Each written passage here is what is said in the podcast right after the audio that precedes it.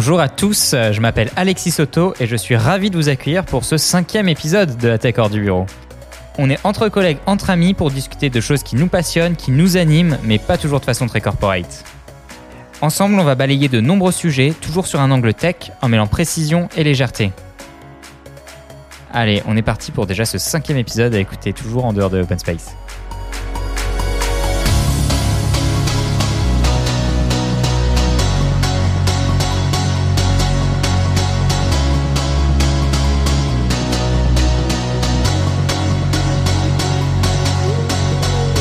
Hello la team Coucou Salut Alexis, je te trouve en forme aujourd'hui là. Ouais, Ouais, effectivement.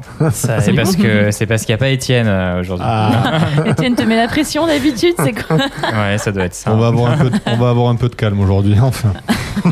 Oui, on verra bien. On verra. Et donc avec moi aujourd'hui autour de la table Anaïs. Coucou, donc euh, ouais, c'est Anaïs. Euh, bon, qu'est-ce que je peux te dire de nouveau sur moi, à part que bon, bah, je suis dev. Euh, vous le savez peut-être pas, mais je suis nantaise, mais pas bretonne. Et surtout, bah, je suis toujours de bonne humeur. Manu. Alors moi c'est Manu, le vieux de la bande, toujours présent, euh, toulousain aussi, puisque euh, on rentre dans les régions. Voilà, Ouais. c'est la guerre des régions. Voilà, passionné d'entrepreneuriat et à cheval sur euh, un profil marketeur et, je sais pas si on peut le dire, RH. Mince. Ah. Grillé. Qu'est-ce qu'il fout là celui-là? Et donc aujourd'hui, bah, Étienne est en vacances, donc il sera pas, enfin il sera peut-être parmi nous. Ah non, Vous non. verrez. on a on a préenregistré des choses euh, avant qu'il parte en vacances, Euh, mais on a un invité avec nous. On a Tanguy, euh, Tanguy, bah, que que je connais bien, qui est un ami à moi, euh, qui est euh, maker. Est-ce qu'on peut dire ça, Tanguy? Oui, je pense qu'on peut dire ça. Maker et passionné de robotique. Ouais, bah tu nous en parleras justement un petit peu plus euh, dans le dossier. Donc avant tout ça, on va quand même commencer par des scoops. Encore une fois, on s'est pas concerté, on est chacun venu avec euh, nos scoops, donc on espère qu'on n'a pas les mêmes. Hein Euh, Manu, tu nous feras un petit ascenseur. Yes. La dernière fois, tu nous avais parlé de Socrate, là on va voir, j'ai hâte de savoir euh, quel Bah, sujet tu as Platon, choisi. hein. Platon, hein. c'est simple. Son pote. Donc le dossier, comme je disais, avec Tanguy, où on va parler bah, d'impression 3D, de robotique, du mouvement maker et de plein de choses. Et donc on a enregistré avec Étienne euh, son closing, donc vous entendrez son closing, et peut-être qu'à un moment on sera interrompu par une pop-up. Maintenant je ne dis plus qui l'a fait, je ne dis plus à quel moment elle est. Ok, parce Comme que ça, là, là je, je, je, je vais remplacer un peu Étienne. Il t'aurait engueulé, il t'aurait dit Mais putain, mais la pop-up, c'est la surprise. On Il va faut peut-être éviter que de le faire à j'annonce- chaque fois aussi. C'est vrai, c'est vrai. Il faut bien que j'annonce quand même que cette rubrique existe. Mais par contre, j'ai pas dit où elle était ni qui la faisait. On verra. Donc Surprise. vous verrez. Bon bah allez, on démarre direct du coup euh, avec les scoops.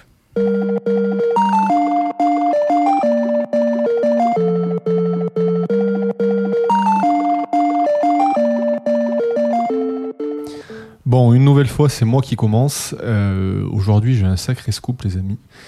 Et donc, si je vous dis code, code, code, on va parler de Poulet. KFC. de poulet. On va parler de poulet Ah et aussi d'impression 3D. Alors, je suis désolé pour, euh, pour Alexis. Bon, vous verrez ça J'ai plus tard. peur de la vision que j'ai dans ma tête, j'espère que ça passe. Si, c'est ça. c'est exactement ça. Alors aujourd'hui, on est sur un bon délire euh, avec mon scoop, ou plutôt le scoop que je partage, je pense, avec Alexis. Ouais, parce que Euh. j'avais exactement le même. Bon, je pense que vous l'avez compris, KFC va fabriquer des nuggets imprimés en 3D. Ça me dégoûte. Alors, ils viennent euh, a priori de nouer un partenariat avec euh, une, start-up russe euh, qui s'appelle euh, 3D Bioprinting Solution. L'objectif, d'après ce que j'ai compris, c'est de créer une technologie capable d'imprimer en 3D des nuggets en utilisant les cellules de l'animal et de la matière végétale. Bon, ça m'ouvre pas l'appétit, hein, autant vous dire que c'est pas trop mon délire. Euh, Il y a des tests finaux de nuggets bio là, euh, imprimés qui, sont disponibles a priori euh, déjà à Moscou. Alors bon, il se dit que potentiellement on pourra les goûter à partir de l'automne de 2020. Je ne sais pas si ce sera réservé au grand public ou si ça sera réservé à une certaine partie de la population. On verra. En tout cas, ces futurs nuggets seront a priori plus écologiques que les élevages traditionnels. Euh, et j'ai l'impression que la viande artificielle séduit de plus en plus. J'avais déjà entendu parler de ça avec McDo. Ouais, McDo et Burger King aussi, ils ont lancé, euh, bah, ils ont lancé toute une gamme justement de, de de viande alternative, donc qui est fait à partir de végétaux, mais qui est pas imprimé en 3D par contre. Là, la grosse révolution, Ouais, c'est que c'est imprimé en 3D. Mais du coup, là, Enfin, c'est que c'est l'objectif, bio imprimé en 3D. c'est vraiment de- d'arrêter en fait euh, maltraitance animale ou Oh, élevage. je C'est ou juste pour faire un petit buzz. Parce que est-ce que ça va être de rentable vraiment de faire ça Non, non, non, non, ça coûte très très cher de faire de la bioimpression, donc euh, pour l'instant c'est c'est surtout un coup de com et puis de l'exploration un petit peu justement de des techniques alternatives euh, à l'élevage intensif, mais mais c'est pas pour tout de suite que, que KFC va arrêter Bon, euh, après, qui sait, ça sera peut-être meilleur que, ce que, que leur Alors moi je, ne sais pas, mais je, je très- voudrais pas, donc je, ne peux pas te pas dire. bon. Bah, Tu ne goûteras pas parce que tu veux pas goûter. Ah euh, non non, je c'est pas c'est pas mon délire. Déjà, Par contre, j'ai une question, j'ai une question pour vous. On Mhm. mange où ce soir du coup Ah, moi, c'était ma question justement. La dernière fois, tu nous avais ramené des bières. Est-ce que là, tu nous as ramené un, un- un bucket euh, Non, de poulet mais je t'ai ramené encore mieux. Je t'ai ramené un poulet. Vivant Dommage. Cote cote. Non, mais il y avait déjà eu comme ça un, un steak imprimé en 3D. Donc ils avaient. En fait, ce qui se passe, c'est qu'ils préparent les la pâte. Donc en fait, ils, ils te font pousser en laboratoire des, des des tout petits tout petits morceaux de steak et après ils te les positionnent vraiment avec l'impression 3D en forme de steak.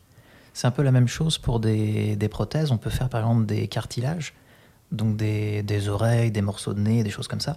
Ils t'impriment le cartilage en 3D et après ils le remplissent avec euh, du sang ou des cellules vivantes. En fait, ils fabriquent vraiment la structure en 3D. Et là, je pense que c'est un peu la même. Il doit avoir un, fait un genre de pâte à base de viande de nuggets, mais qui a, qui a été poussé en, en laboratoire. Ils ont cultivé les cellules et ils te le forment comme ça avec l'impression. C'est absolument horrible euh, quand même. Ouais, Comme, mais euh, bon, si. Bon, enfin, quand tu vois comment sont faits les nuggets, Ouais, c'est ce que j'allais dire. Les euh, nuggets, c'est déjà de la pâte de viande. Alors presque bon, De la moi, en pâte de fait, viande euh, Non, les nuggets, Non, c'est pas c'est un mélange euh, d'os, Ouais. euh, de chair et de, de tous les restes en Bon, fait. Bah, euh, non, les tout, mauvais le monde morceaux, sait, tout le monde sait que c'est des petits poulets. euh, qui passent, euh, cuit, cuit, Next. Après, ouais, faire pousser de la viande en, en laboratoire, ça résoudrait quand même pas mal de, de problèmes hein, en termes d'élevage, etc. Ah, c'est sûr. Ouais. Ça me fait pas rêver. non. Bon, Ah, on est loin du bon gros steak. non, ça fait pas rêver. Alors moi, je vais vous parler d'océan et d'Afrique. Et je ne sais pas si vous êtes au courant, mais en fait, il y a un nouvel océan qui est en train de se former en Afrique. En fait, alors, il va se situer euh, dans la région de d'Afar, donc c'est à l'est de l'Afrique. Et en fait, c'est les donc les scientifiques se sont rendus compte que trois plaques tectoniques étaient en train en fait de se séparer. Donc il y a la plaque nubienne, la plaque somalienne et la plaque arabique. Et ça devrait du coup euh, entraîner la séparation du continent africain en deux et donc potentiellement ce nouvel océan. Donc ils ont pu analyser en fait avec des données satellites euh, voilà, la séparation des plaques, mais vraiment au millimètre près. Après, je suis désolée, mais vous n'êtes pas prêt de prendre des vacances en Somalie pour aller vous baigner dans l'océan, puisque ce phénomène devrait prendre entre environ 5 et 10 millions d'années. Ah oui. Donc je ne sais même pas si la planète Terre sera encore, on va dire, existante au moins pour, euh, pour voir ce phénomène. Mais donc, euh, donc voilà, comme quoi. Et c'est la première fois en fait qu'un tel phénomène peut aussi être observé euh, par des humains. Euh, donc voilà, c'était mon petit scoop. C'est assez fou. Moi, je vais vous parler de KFC. Alors, est-ce qu'il n'y a pas une impression 3D derrière? Ouais, bah en fait, j'avais exactement le même scoop que Manu. C'est l'inconvénient de pas se concerter, hein, enfin, ou de se Ah ben, concerter euh, C'est le juste risque. avant, mais ouais, c'est le risque. Ah bah voilà, c'est la première fois qu'on a qu'on est deux à avoir le même scoop. Alors, Est-ce que tu as des infos clés à apporter Supplémentaires Euh, Non, non, je crois que je les ai dit de toute façon pendant, te- je les ai dites pendant ton scoop, donc euh, j'ai pas grand chose de plus à ajouter. hein. Super. Euh, voilà. Du coup, tu vas être obligé de Et payer un comme, euh, KFC, c'est ça Genre, Bah, non. si vous voulez. c'est pas le pari qu'on s'était dit. Super. Bah écoute, moi Ah, je, je c'est- suis pour c'est- manger KFC avant qu'il y ait ce délire qui arrive. hein. Ça me va très bien. Donc ce soir on mange au KFC. Ok. Allez, ok, ce soir je vous invite au KFC. Ah super. Bon, et comme en plus il n'y a pas Étienne, du coup il nous manque encore euh, aussi un autre scoop, donc on va passer directement à l'ascenseur.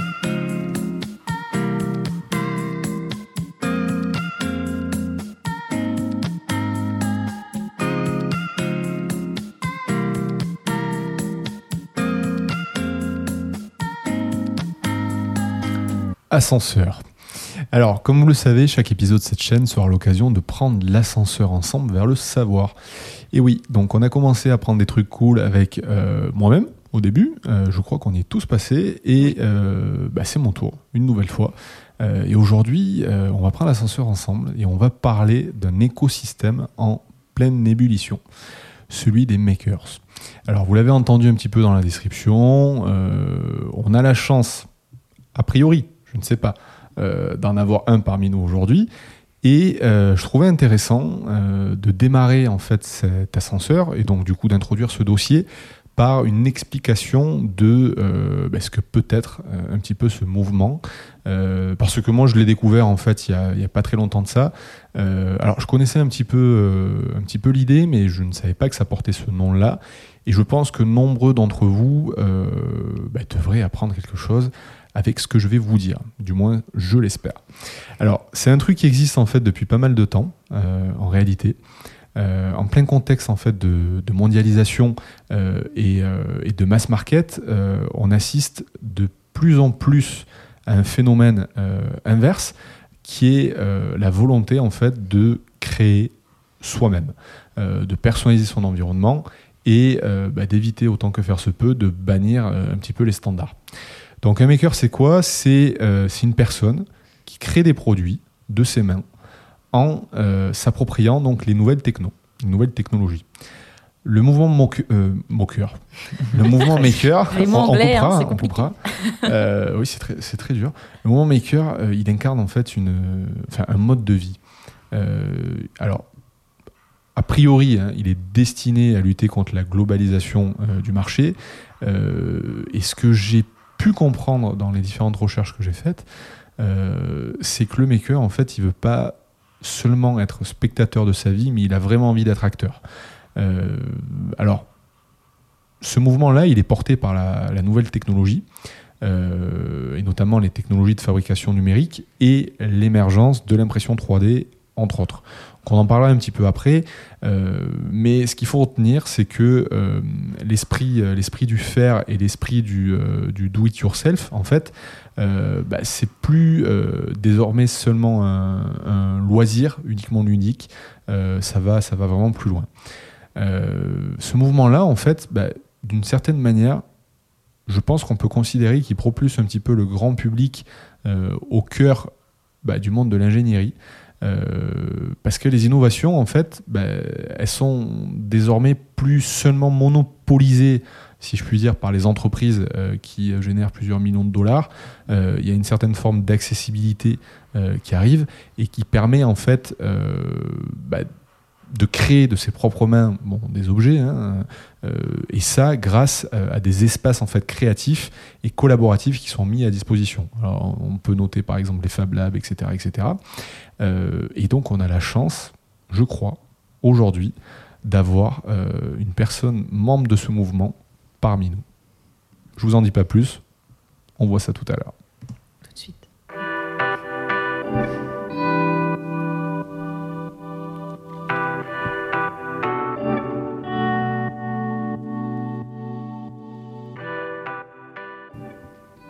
Effectivement, bah Tanguy, quand je t'ai présenté, enfin quand j'ai proposé de t'inviter et que j'ai fait la présentation au reste de l'équipe, je t'ai présenté comme un MacGyver. Clairement. Alors là, c'est la vision. Il manquait juste la coupe mulet, mais euh, sinon, Euh, il, ça. il manque la musique aussi. Si Est-ce on- qu'on a la musique en stop là. Je la rajouterai en post-prod. Ah, super. Ah, c'est bon, tant qu'on ne Là, force c'est- pas à mettre la coupe mulet. ça- Ta, ta, ta, ta, ta. C'est pas ça Ah, génial, Ah, bah génial. voilà, c'est bon, j'aurais même pas Il y a besoin de faire de montage. Super. Parfait. Super.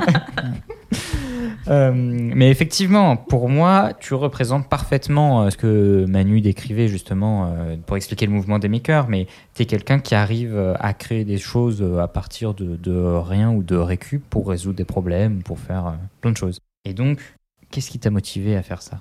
Qu'est-ce qui a fait que justement tu, tu crées des choses Ma question n'est pas très bien formulée, Non, mais Quel si, était, par exemple, si, ton si, premier, c'est euh, ta première la bonne création.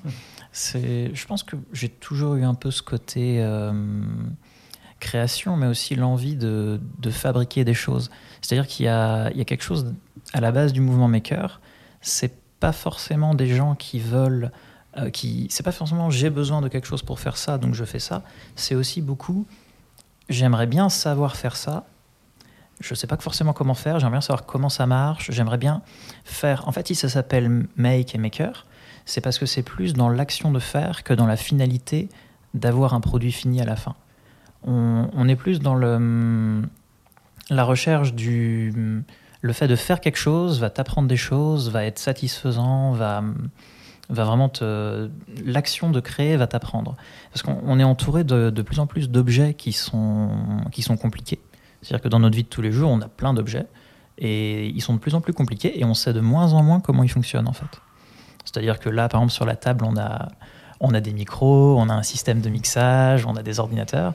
Et si demain je voulais refaire, par exemple, ce micro, euh, comment est-ce qu'on ferait? Il y, a, il y a quand même plein de choses à apprendre dans un objet qui paraît au final assez simple. Oui. Refaire un micro de A à Z, ça va demander euh, pas mal de renseignements. Il va falloir trouver comment faire le capteur, faire le câblage, isoler le son. Enfin, c'est des, des choses qui sont pas innées.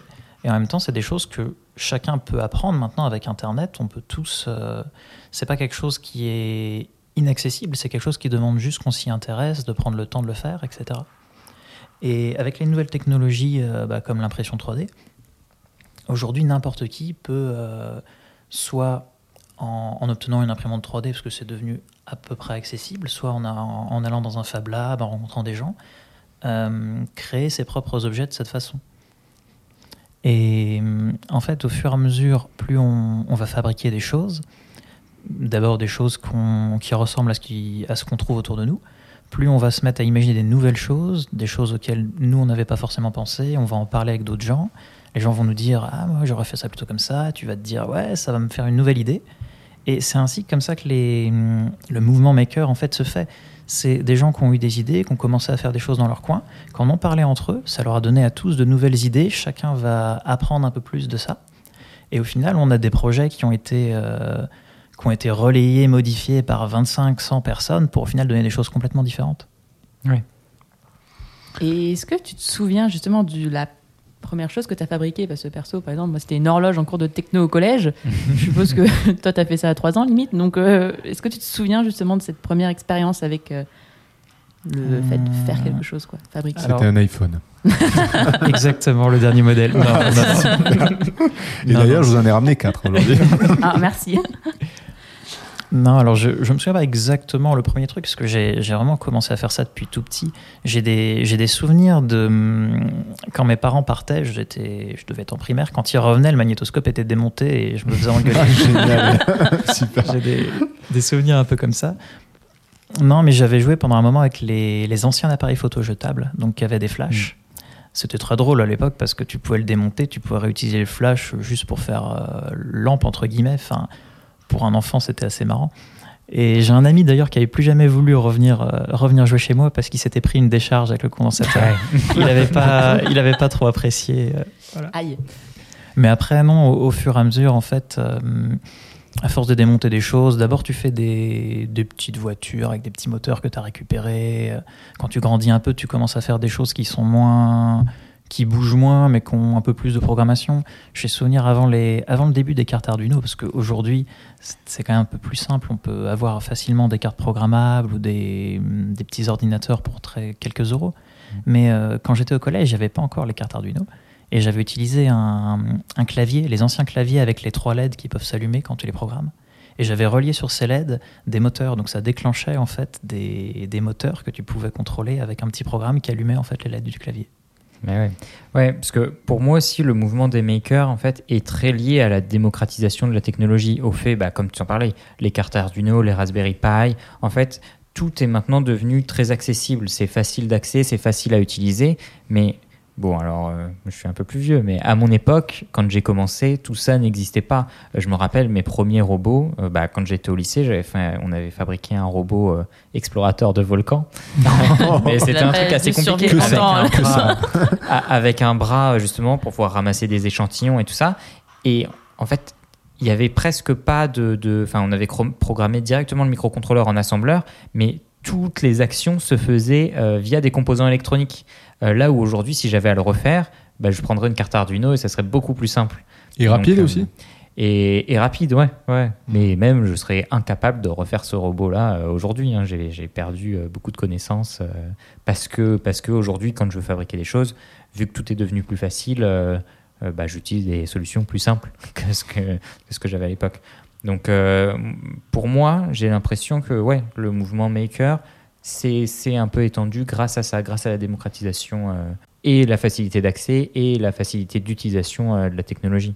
Ah ouais, c'est sûr, parce que entre le, le fait d'avoir accès à du matériel plus simple et moins cher, il y a aussi le fait que sur Internet, ça s'est étendu en même temps. Donc maintenant, Mm. tu as des tutoriels pour euh, créer tout et n'importe quoi.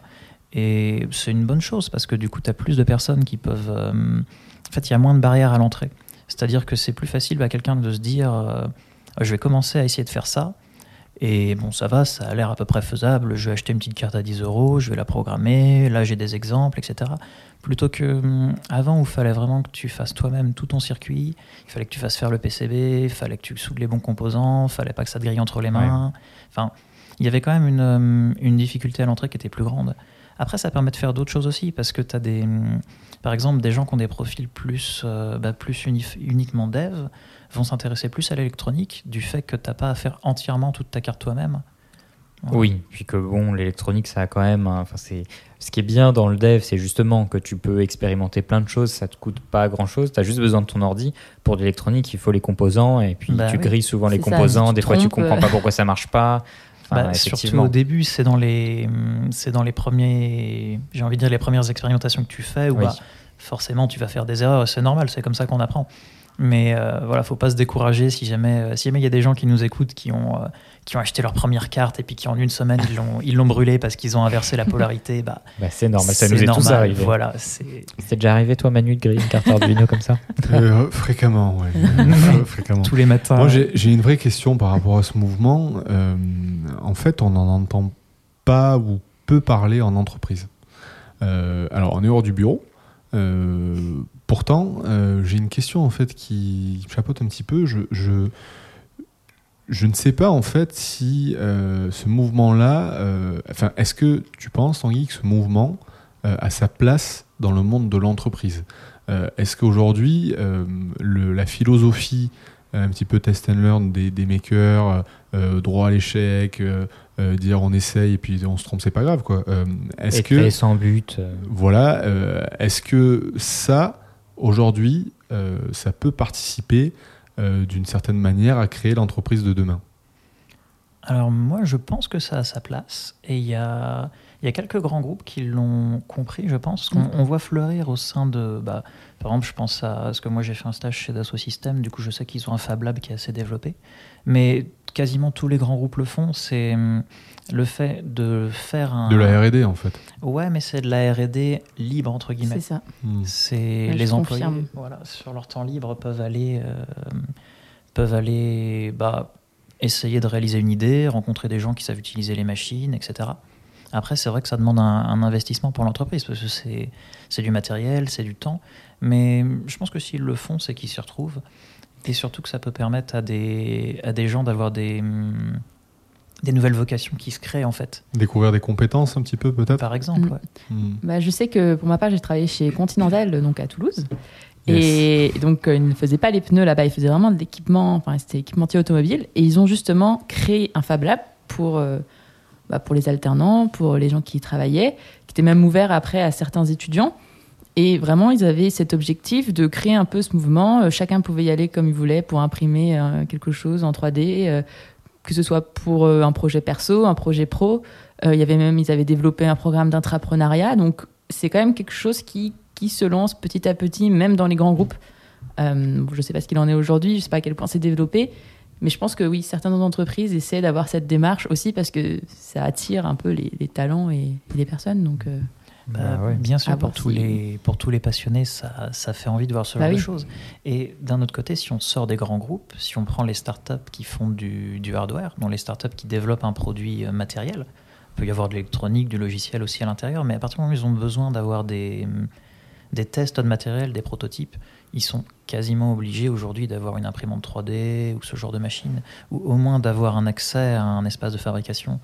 Parce que ton, bah, la chaîne classique ou ancienne, j'ai envie de dire, de création d'un produit, c'est passer par des moules, c'est faire faire des, pièces à, à l'étranger, les recevoir trois semaines plus tard, tester, se rendre compte que finalement, mince, cette vis-là, elle aurait été mieux là, ce composant, il aurait été mieux placé différemment.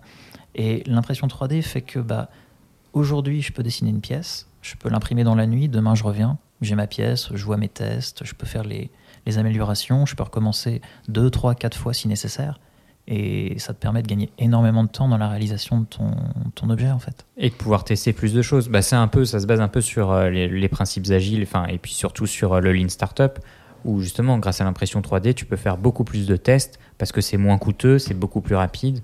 Là où avant, tu devais attendre, bah, comme tu disais, euh, quelques semaines de recevoir ta pièce pour te rendre compte que ça allait pas.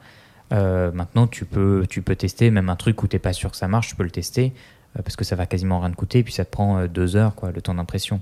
Euh, ce qui n'était pas le cas avant où tu réfléchissais plus euh, à vraiment précisément à ce que tu voulais et tout ça. Il y a Ouais, des limites ou pas euh, euh, dans l'impression 3D Est-ce que tu, tu peux vraiment, euh, autant que ça, euh, laisser libre cours à ton imagination? Ou est-ce que tu es, limité euh, d'une certaine manière? Moi, j'ai un ami qui fait ça, mais je, je sais que souvent, enfin, ce qui revenait souvent euh, comme limite, je ne sais pas si tu peux confirmer ou infirmer ça, euh, c'était le problème de quantité de matière.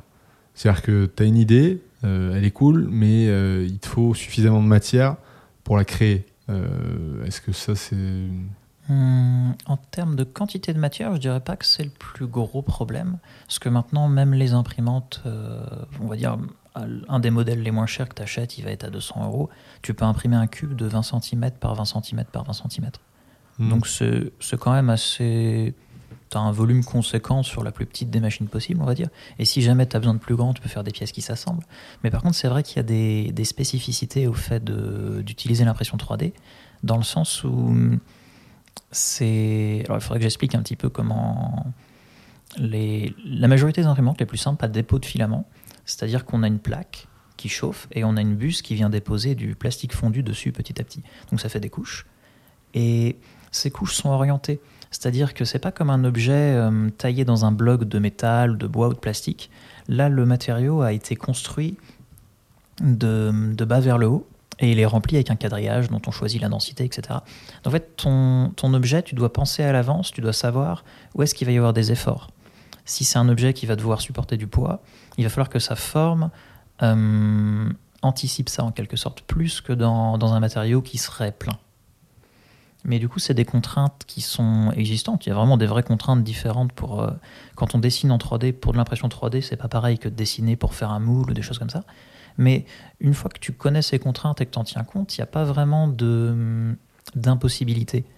À part si tu vas dans des températures qui sont pas accessibles pour des matériaux plastiques. Par exemple, si tu fais des choses qui doivent euh, fonctionner au-delà de 200 degrés, bah, le plastique, ce n'est généralement pas la bonne, la bonne matière. Tu as certains plastiques comme le nylon qui vont plus haut, mais ça commence à devenir compliqué. Il y a d'autres matières euh, que le plastique qui peuvent être utilisées dans, dans Bah, les pour faire des nuggets. Les nuggets. Exactement, les nuggets. les on me pique mes blagues. Pardon.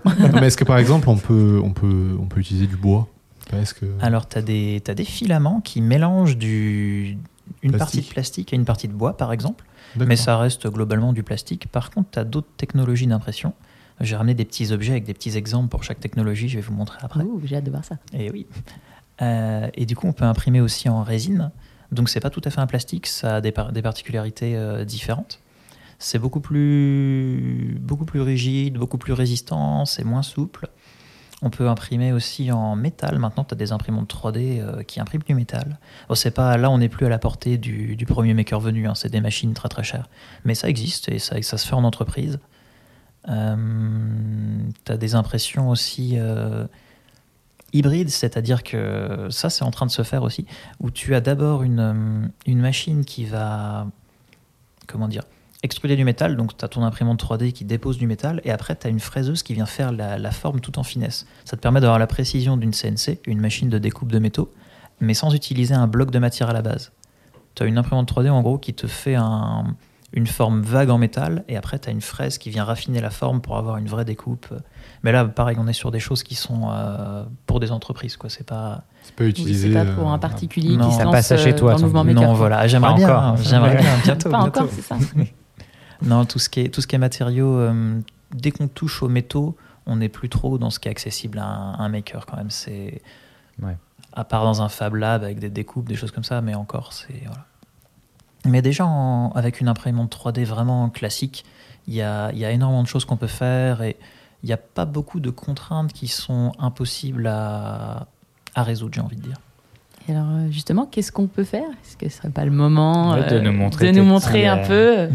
Bon, on va essayer de décrire euh, ce que Ah oui, c'est, je mais vais- je vais On essayer. prendra quelques photos. on prendra des photos, euh, on sur les mettra sur Insta. Yes, bien sûr. Alors, je sors ça.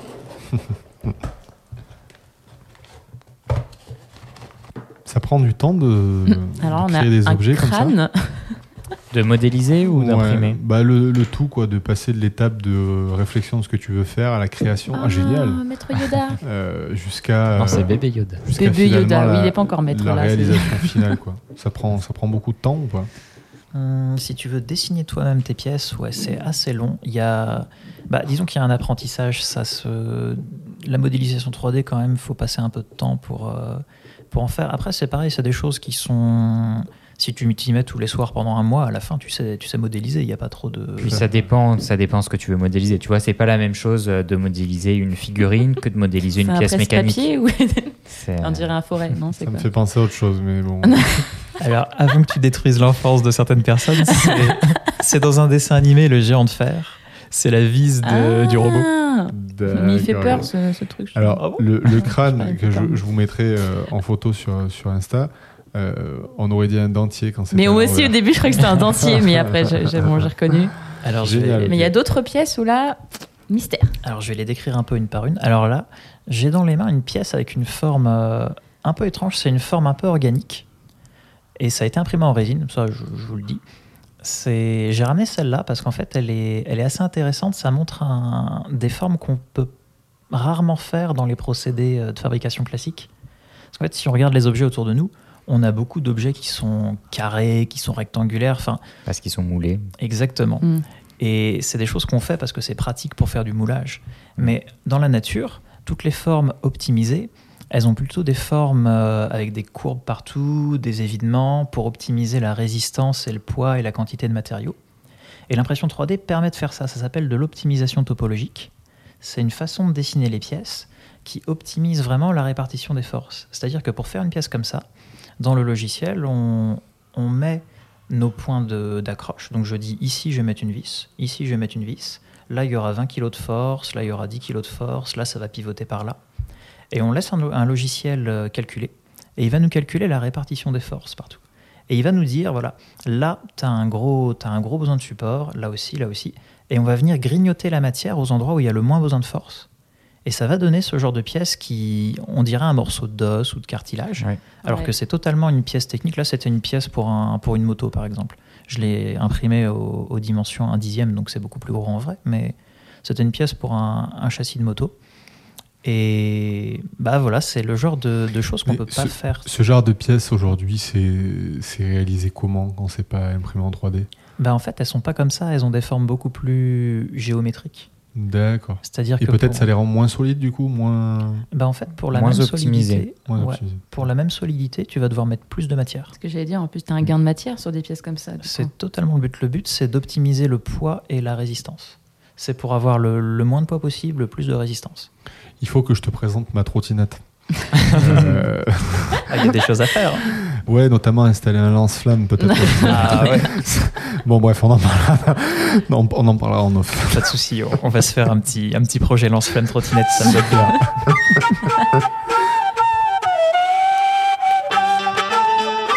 Ah non. Qui nous Qu'est-ce interrompt donc? Qu'est-ce donc? Coucou, c'est la pop-up. Même quand je suis pas Non. là, je suis quand même là. Vous l'avez compris, je participe pas à cet épisode et du coup, on a enregistré euh, cette pop-up à l'avance, mais j'interromps quand même comme une notif qui sort de nulle part avec une petite photo de vacances et qui vient dire coucou, moi je suis en vacances.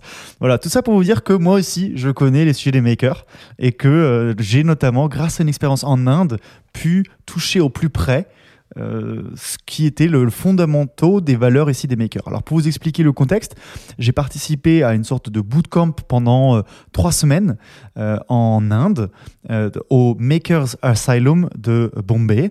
C'est un peu le plus gros maker, l'espace Fab Lab de- d'Inde. Et on a travaillé notamment sur une question de la réduction des déchets en Inde. Alors en Inde, il faut savoir, les déchets, c'est un vrai fléau. Euh, Il y en a partout et il y en a beaucoup. Ils sont très denses en termes de pu- population, 1,3 milliard, mais encore une fois, déjà nombreux et denses. Ce qui fait que la gestion des déchets est particulièrement complexe. Alors les- Européens, en caricaturant, sont arrivés en disant ouais, il faut mettre des poubelles partout, mais en fait le fonctionnement système local ne fonctionne pas comme ça. Et c'est euh, donc les makers qui ont réussi à essayer de comprendre, et j'en faisais partie, de comment ça fonctionnait là-bas. Pourquoi? Parce que le, le tri sélectif est fait de manière informelle par des personnes souvent sans abri dans la rue. Ça veut dire que vous avez beau mettre des choses dans une poubelle, il y a quelqu'un qui va venir, qui va vider la poubelle et qui va tout foutre par terre pour que derrière, euh, il aille récupérer et valoriser les choses importantes à l'intérieur. D'où cette impression que bah, les poubelles sont peut-être même vides, mais autour des poubelles, il y a des tas d'ordures. Et il y en a partout. Et ça on n'est pas forcément encourageant pour aller jeter du coup euh, euh, des choses, euh, de se rapprocher de la poubelle. Et du coup, bah, les gens font jeter à 5 mètres, à 10 mètres sur le tas déjà existant. Et des tas comme ça, il y en a partout. Donc avoir compris ça, ça a déjà une énorme valeur, surtout quand on vient ici d'un point de vue extérieur. Au début, on veut se dire euh, ah c'est juste qu'ils savent pas faire. Non, en fait c'est nous qui avons la mauvaise perception de comment ça se passe là-bas. Euh, voilà. Maintenant qu'on a compris ça, qu'est-ce qu'on fait? Et c'est là où, euh, avec mon équipe, on a travaillé sur l'idée de se dire qu'on va cartographier tous ces endroits qui sont considérés de manière informelle comme des poubelles. Voilà. Et avoir cette data et une cartographie complète va permettre peut-être de comprendre mieux comment fonctionnent les riverains, comment fonctionnent les personnes, parce que c'est organisé. C'est organisé de manière informelle. Et donc, au lieu d'essayer d'imposer quelque chose d'externe et de formel, pourquoi pas partir de la base, comprendre comment ça se passe et s'adapter pour construire un système. Voilà. Ça, c'est euh, le projet Flypoint que j'ai construit euh, il y a trois ans euh, avec des amis en Inde. Voilà, et donc sur ces belles paroles, vous avez envie d'en savoir plus, mais pas de chance, je suis pas là. Vous n'aviez qu'à pas enregistrer en mon absence sur ce sujet. En tout cas, moi je vous souhaite de bonnes vacances, à bientôt, et je vous retrouve tout à l'heure pour le closing. Bon, en attendant le closing, on va reprendre le dossier quand même. qu'on vous interrompt, mais bon. Ouais. hein, Elle était pas mal, sa, sa petite pop-up. Ouais. La Euh, trash pop-up. La- Ouais. c'est ça. Du coup, Alors, on on sait plus où on était, c'est ça que- Ouais. Bah, on parlait justement des, des- des pièces euh, que Tanguy nous a ramenées et que vous pourrez retrouver en photo sur notre Ouais. Instagram. Moi, j'étais en train de regarder euh, Yoda, mais quand on voit l'effet de texture en fait sur, sur son petit manteau là, enfin au millimètre près, comment c'est, c'est, enfin, Alors, je je pensais vais- pas qu'on pouvait avoir un effet de texture comme ça. Ouais, je vais, je vais le décrire un petit peu. C'est une figurine de bébé Yoda, donc c'est un fichier 3D qu'on peut, qu'on peut retrouver sur Internet. Celui-là, il, est, il a eu pas mal de succès au moment de la, de la série. Il est trop kiki. Ouais. Et du coup, bah, c'est c'est bébé Yoda, donc il est imprimé à- avec une imprimante euh, classique à dépôt de filament. Donc en fait, on, on peut voir le, le principe des couches dont je parlais. On voit bien Mm, que là, voit il y a très bien, un- ouais. ouais, Mm. c'est imprimé vraiment de, de bas en haut, en fait, avec un, un dépôt de couches 2D à chaque fois.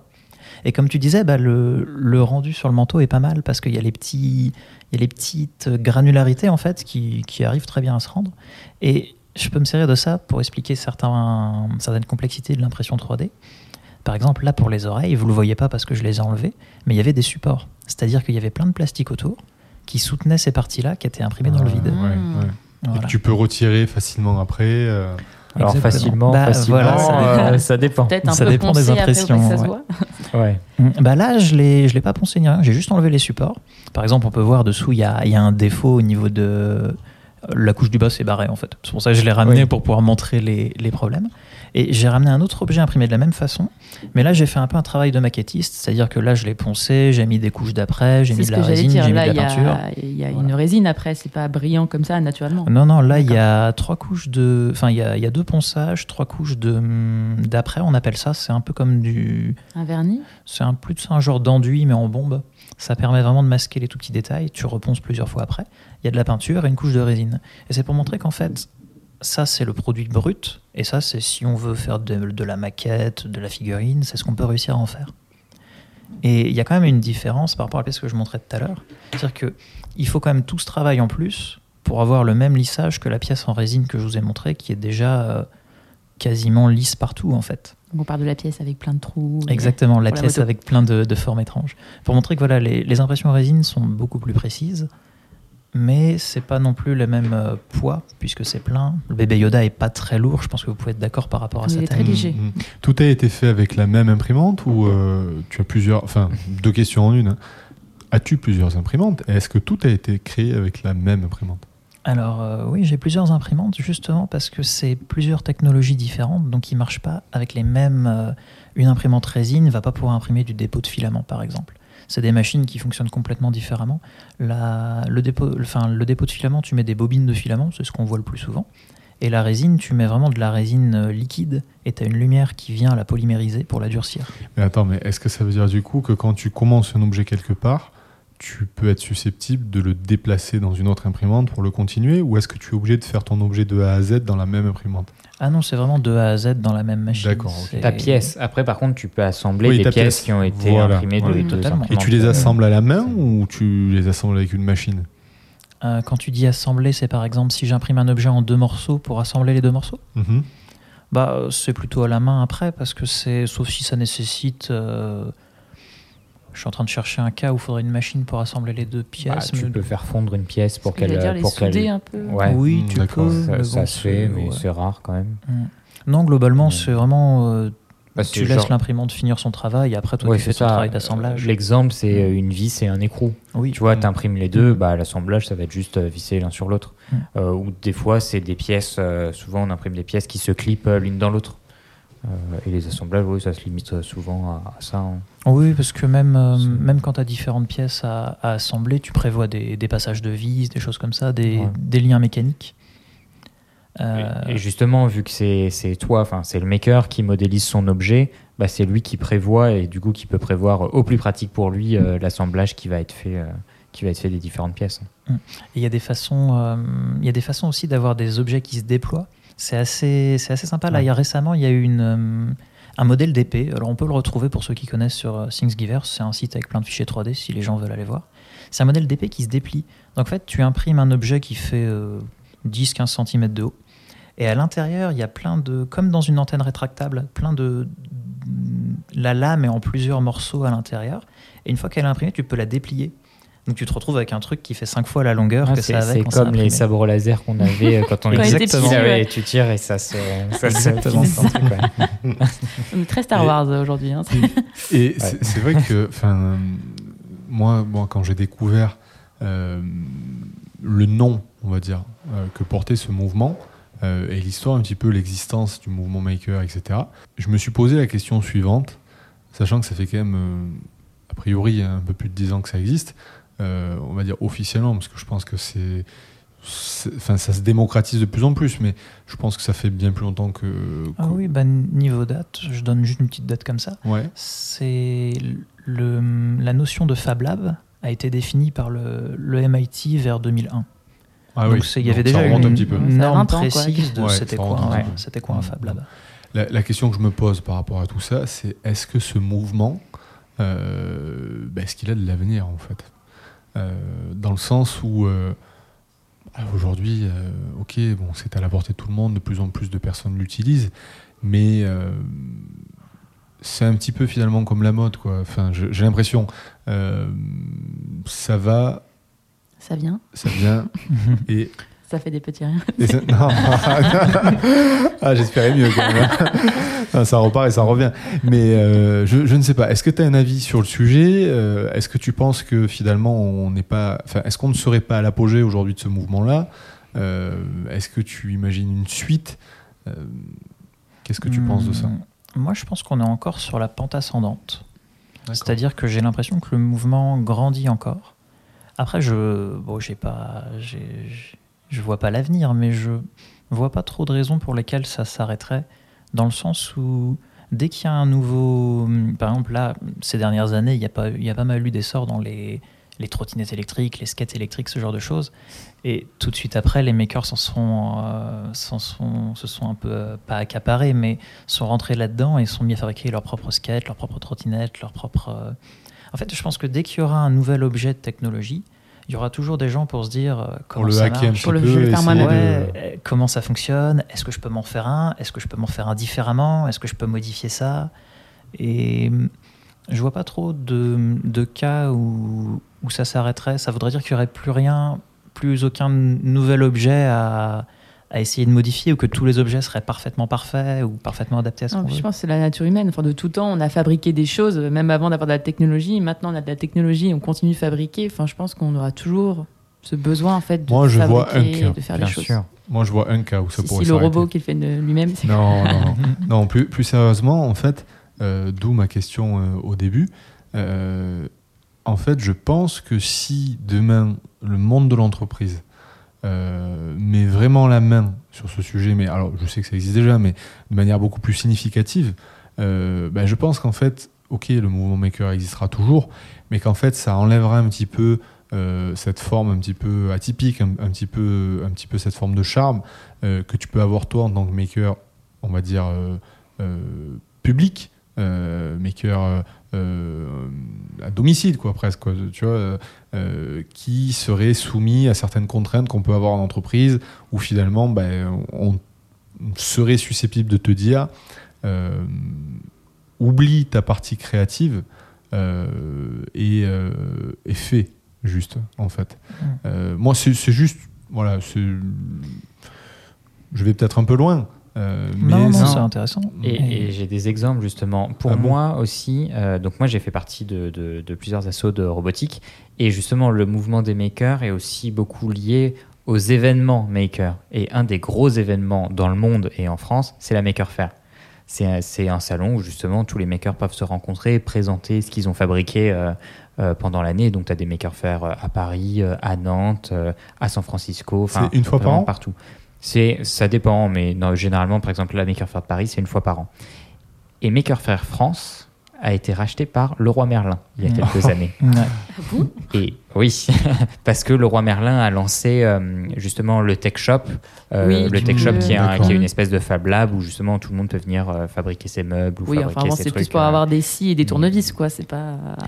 Oh non, ils ont y des a bonnes machines. Non, le, le Tech Ah, Shop, si c'est, Ah ouais. c'est un bon endroit pour les makers. D'accord. T'as des, vois des découpeuses, tu peux mais découper tu vois, Ouais, ils ont des fermes tu vois, si des, 3D. si des boîtes comme Ikea demain mettent la main sur ça et finalement disent et décident euh, ben, de créer tous leurs meubles uniquement avec une industrialisation de ces procédés-là, euh, en mettant des makers comme des collaborateurs à part entière en fait hein, pour, pour créer ça, est-ce que ça enlève pas un peu de charme euh, au... Non, mais c'est pas ça, c'est pas là où je voulais en venir. Mais Ah. justement, en fait, du fait que avant c'était quelque chose d'amateur et de fait euh, de manière associative, et que là maintenant c'est devenu quelque chose de professionnel organisé par le roi Merlin, bah, l'ambiance a complètement changé.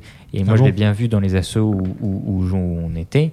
euh, bah, l'organisation était plus du tout la même et l'ambiance était plus la même. Et aujourd'hui, ça a été délaissé un petit peu euh, des assos pour être plutôt bah, des ateliers d'initiation, par exemple, à la soudure pour les enfants et, et- et quelque chose d'un peu plus commercial, euh, entre gros guillemets. hein. Mais, euh, mais donc, effectivement, avec le mouvement maker, pour moi, il y a un peu d'amateurisme forcément qui va avec. Mm. Et si ça se professionnalise, effectivement, on perdra une partie du charme euh, qui, qui, qui est là-dedans. C'est- C'est intéressant. Bah, je pense que c'est un peu les. En fait, je suis pas certain que le côté maker doit vraiment être quelque chose dans une entreprise. C'est-à-dire que le côté maker peut te permettre de, trouver une vocation, quelque chose qui va t'intéresser. Mais à partir du moment où c'est dans une entreprise, je pense que c'est plutôt un. Ça devient un métier en fait. C'est-à-dire que à partir du moment où tu es employé dans une boîte pour faire quelque chose, je pense pas que tu puisses dire mon travail c'est maker. Je pense que ça. Ah, c'est ma passion plutôt peut-être. Voilà, totalement. Ok. Si, si tu dis que tu es maker, c'est que c'est c'est quelque chose que tu fais plutôt sur ton temps à toi, etc. Ton travail peut être en rapport. Moi, Oui, mon travail est totalement en rapport. Je fabrique des prototypes de robots, donc euh, c'est j'utilise les mêmes technologies, etc. Mais je pense pas que tu puisses te dire que le, le maker d'aujourd'hui, va, ça va être son travail demain. C'est plus, euh, ça te permet de rencontrer des gens, de discuter de projets, etc.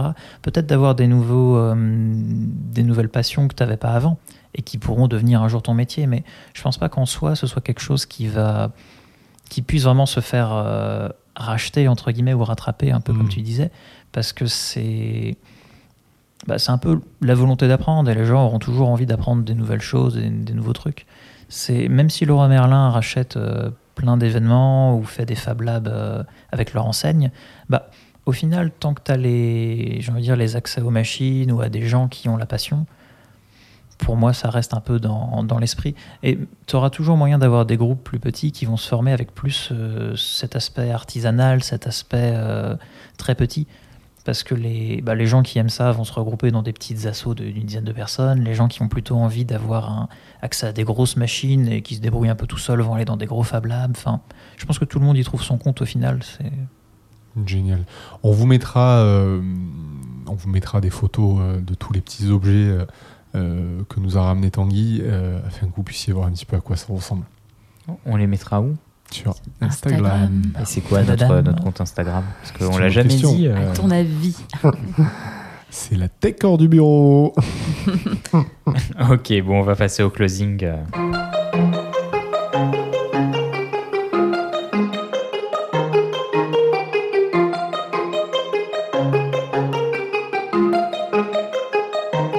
Hello, c'est encore moi. Je vous fais un petit coucou depuis mes vacances pour venir vous faire un closing business en distance. Alors ça c'est fort, faire un closing, c'est signer, signer sans être là, c'est encore mieux.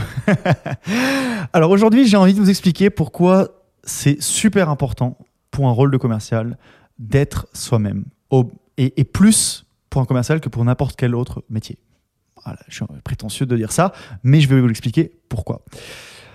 En fait, quand une personne achète, elle rachète, elle achète un produit ou un service, pas seulement pour le produit ou le service en lui-même, mais aussi pour la relation qu'elle a avec le vendeur. Cette relation, elle peut avoir différentes formes. Ça peut être une relation amicale, ça peut être une relation qui se caractérise par euh, des compétences analytiques très fortes ou par un sens de l'écoute particulièrement exprimé. Donc différentes qualités pour différents vendeurs et différentes qualités recherchées par différents acheteurs. Et ça, vous ne pouvez pas complètement le prévoir. Et même, je dirais, c'est important que vous ne le prévoyez pas trop.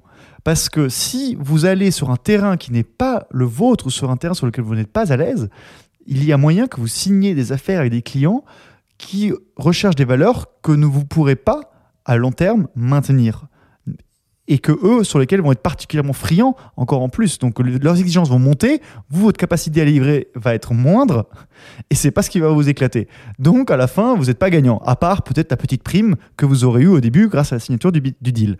Mais c'est pas là la valeur ajoutée du commerce. La valeur ajoutée, c'est de répondre à un besoin client sur le long terme et qui correspond du coup à une valeur créée grâce à cette réponse. Je vais vous donner un exemple parce que ça semble assez conceptuel dit comme ça, mais il y a des petites anecdotes du quotidien qui, qui prouvent, euh, qui vont prouver ça. Pas moins que là, pendant le confinement, j'avais un rendez-vous avec un client, un rendez-vous prévu sur Zoom. Voilà, donc hop, il est 10h30, je me connecte. 10h30, non, je suis connecté à 29. 10h29, 10h30, 10h31. Bon, le gars se connecte pas.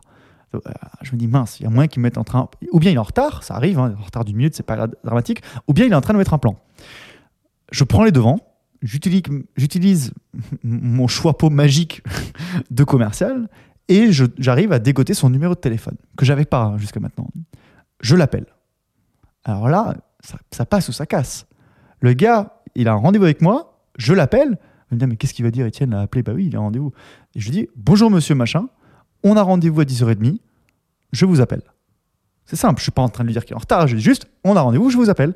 Pre- première réaction du gars, c'est, euh, oui, bah, euh, oui, euh, un peu comme ça étonné, vous faites bien de m'appeler. Mais par contre, comment est-ce que vous avez mon numéro? Voilà, alors là, alors là voilà, c'est là où ça passe ou ça casse. Ou bien, il, il voit toute la valeur ajoutée que j'ai à pouvoir trouver son numéro de téléphone alors qu'on n'est pas en relation. Et dans ce cas-là, top, on est sur la même longueur d'onde. Ou bien il se dit non mais c'est qui ce gars Euh, euh, il, m'inquiète un peu, euh, il est filou, quoi que ce soit. Et, dans ce cas-là, on pourrait peut-être bah, pas avoir la bonne relation parce qu'il n'a pas compris comment est-ce que moi je voulais travailler. Donc moi je lui ai dit bah voilà, moi j'ai utilisé mes petits secrets de cuisine de commercial pour pour trouver votre numéro. Et là il a dit bah banco super, c'est exactement ça que j'attends de votre part parce que c'est comme ça que vous allez trouver les solutions que je recherche. J'ai envie que vous puissiez à tout moment me trouver une solution. Là vous l'avez fait. Voilà. Donc euh, choisissez vos clients. C'est pas eux qui vous choisissent. Ok, bah merci, c'était super cool euh, d'avoir pu intervenir euh, dans ce podcast avec vous sans avoir entendu ce que vous avez dit. Donc, pour pas faire monologue, j'ai hâte de voir ce que ça va donner sur les réseaux quand ça sortira. À bientôt. Bon, ben c'était très très cool, euh, Alexis, de nous avoir présenté Tanguy. Ouais. Bah, C'était très intéressant. Le podcast a duré longtemps. Je verrai au montage après combien de temps, euh, combien de temps ça dure. Mais en tout cas, bah, merci, euh, merci de nous avoir écoutés. Merci Tanguy d'avoir été Merci là. Tanguy, Et puis, ouais. euh, Bah, merci de m'avoir invité, hein, c'était très cool. comme Et pour nos auditeurs, hein, n'oubliez pas, je vous mettrai une photo de ma trotte transformée en lance-flamme. J'ai hâte de voir ça. Moi aussi. Tu, tu, vas, tu vas faire euh, la Mad Max euh, sur rue de Rivoli. euh. Alors, devant ou derrière les lance-flammes? C'est les pots d'échappement ou c'est devant pour, euh, pour déplacer les gens? Je vais réfléchir à la question. Pré- bah, Prépare un plan. Bon, n'hésitez pas de nous laisser des commentaires sur iTunes ou sur les autres plateformes, de nous laisser 5 étoiles. Et puis on se dit à dans deux semaines pour un prochain épisode. À Au plus. revoir, à bientôt. Au revoir. À bientôt.